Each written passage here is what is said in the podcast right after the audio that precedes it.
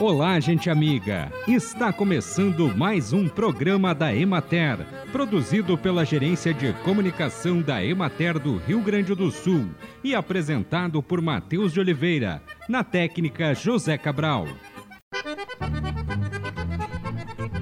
Com a chegada dos dias mais quentes do ano, saem do armário as roupas mais leves, que deixam algumas partes do corpo expostas ao sol, assim como buscamos atividades de lazer ao ar livre, o que exige a adoção de cuidados para evitar o câncer de pele. De acordo com o Ministério da Saúde, o câncer de pele ocorre principalmente nas áreas do corpo que são mais expostas ao sol, como rosto, pescoço e orelhas. Se não tratado adequadamente, pode destruir essas estruturas. Assim que perceber qualquer sintoma ou sinal, procure o mais rapidamente o profissional de saúde especialista para confirmar o diagnóstico e iniciar o tratamento. Quando não se tem árvores à disposição próximas aos piquetes onde ficam as vacas de leite, é importante que o produtor construa um sombreamento artificial para os animais. Uma simples estrutura de sombreamento pode reduzir os efeitos do calor pela interceptação da radiação solar direta. Essas estruturas precisam ser bem planejadas para se obter o máximo de benefícios econômicos. As principais considerações para a construção de uma instalação são a orientação, o espaço, piso, altura, ventilação, telhados, coxos de alimentação e água e sistema de manejo de dejetos. A orientação da instalação é muito importante. Recomenda-se que seja de leste-oeste. Tanto os coxos de alimentação como os de água devem permanecer na área sombreada durante todo o dia. É importante que as vacas tenham acesso ao alimento e à água sem sair do abrigo. Entretanto, se o principal objetivo for manter o piso seco durante os meses de verão, a orientação norte-sul é preferível. A ventilação natural ou forçada dentro de um abrigo é importante em temperaturas elevadas e alta umidade, porque promove a remoção da umidade e dispersão dos gases e de excesso de calor. A ventilação natural promove a renovação do ar, remove o calor excedente das instalações, aliviando o desconforto térmico dos animais. A ventilação forçada é aquela promovida por ventiladores, utilizada quando a ventilação natural não é adequada. Acompanhe agora o panorama agropecuário.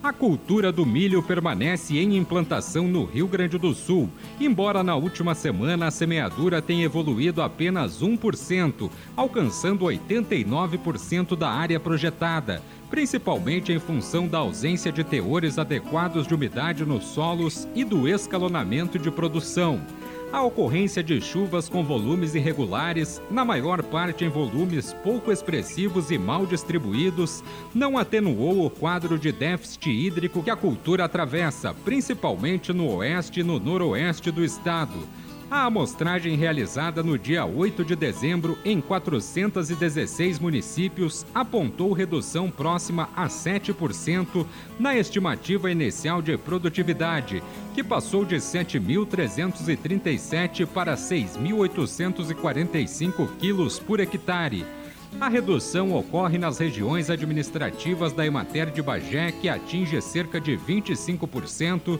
de Santa Rosa com aproximadamente 15% e nas de Frederico Westphalen e Ijuí, que se aproximam de 10%.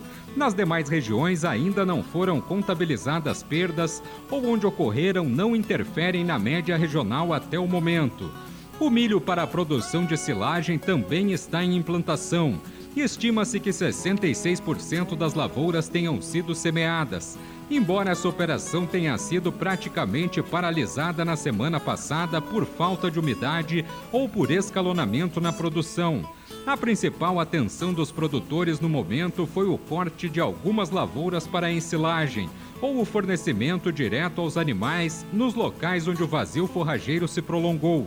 Do mesmo modo que a produção para grãos, há uma consolidação de perdas principalmente nas regiões administrativas da Emater de Santa Rosa, com cerca de 20%, e nas de Frederico Westphalen e Ijuí, com aproximadamente 15% da redução de produtividade.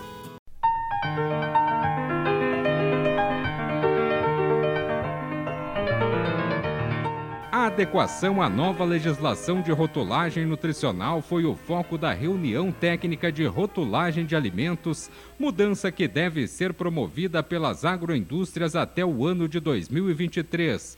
A reunião aconteceu na semana passada na Biblioteca Bento Pires da Emater, em Porto Alegre.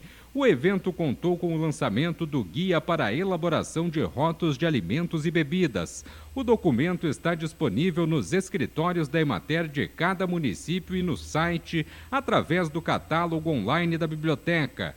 No programa de hoje, a engenheira de alimentos Bruna Bresolim Roldan, do Núcleo de Desenvolvimento Econômico da Gerência Técnica da Emater, fala sobre as mudanças na legislação sobre a rotulagem de alimentos. Qual é o objetivo dessa mudança na legislação? Então, a primeira coisa uh, é a questão de melhoria contínua das legislações, né? Então, ela foi elaborada com o objetivo de melhorar esse processo regulatório uh, e acompanhar o movimento internacional que já vem ocorrendo há bastante tempo. Eu diria que o Brasil ele demorou tá, para fazer essa alteração na legislação porque muitos países, seja da Europa, da própria América do Sul, eles já vêm utilizando essa rotulagem frontal para alertar os consumidores sobre o que, que eles estão consumindo em excesso naquele alimento. E o objetivo também uh, é alertar o consumidor sobre o que, que ele vem consumindo.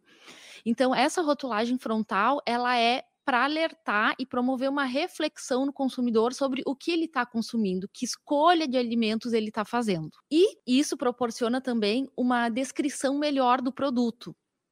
Então, essa rotulagem frontal, ela leva uma informação mais clara e rápida para o consumidor do que ele ter que ir atrás lá do, do painel principal, procurar onde é que está a tabela nutricional, que muitas vezes ele não entende, né, tem dificuldade de interpretar aqueles dados. Quais foram as principais mudanças, então, dessa nova rotulagem? Houve alterações na própria tabela nutricional, alterações sobre as alegações nutricionais. O que, que são essas alegações nutricionais? Uh, são aquelas que, quando o alimento ele anuncia que ele é baixo em sódio, uh, alto em, em cálcio.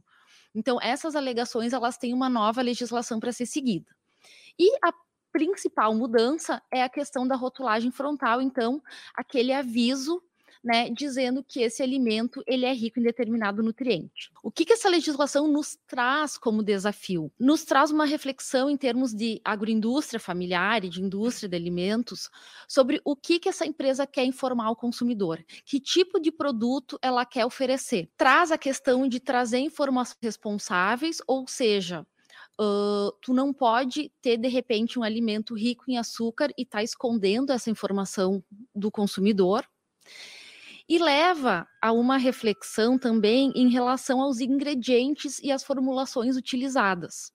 Tá? No caso das agroindústrias familiares, eu acho que isso vem mais forte na questão dos panificados, por exemplo, aonde a gente vai ter essa reflexão por parte das agroindústrias quando elas receberem uma tabela nutricional e receberem o aviso de que aquele alimento ele é rico em sódio, ele é rico em açúcar adicionado, uh, essa empresa vai ter que pensar, ela vai querer continuar produzindo esse produto com esse aviso de rotulagem frontal, ou ela vai, vai fazer uma alteração na sua uh, formulação para evitar essa rotulagem frontal. Então, acho que aí vai vir também uma demanda para nós técnicos para apoiar essas agroindústrias nessas alterações e também uma questão de saúde pública, né? Por estar, tá, então, uh, tentando influenciar né, uma melhor escolha de alimentos. E assim encerramos mais um programa da Emater. Um bom dia a todos vocês e até amanhã neste mesmo horário.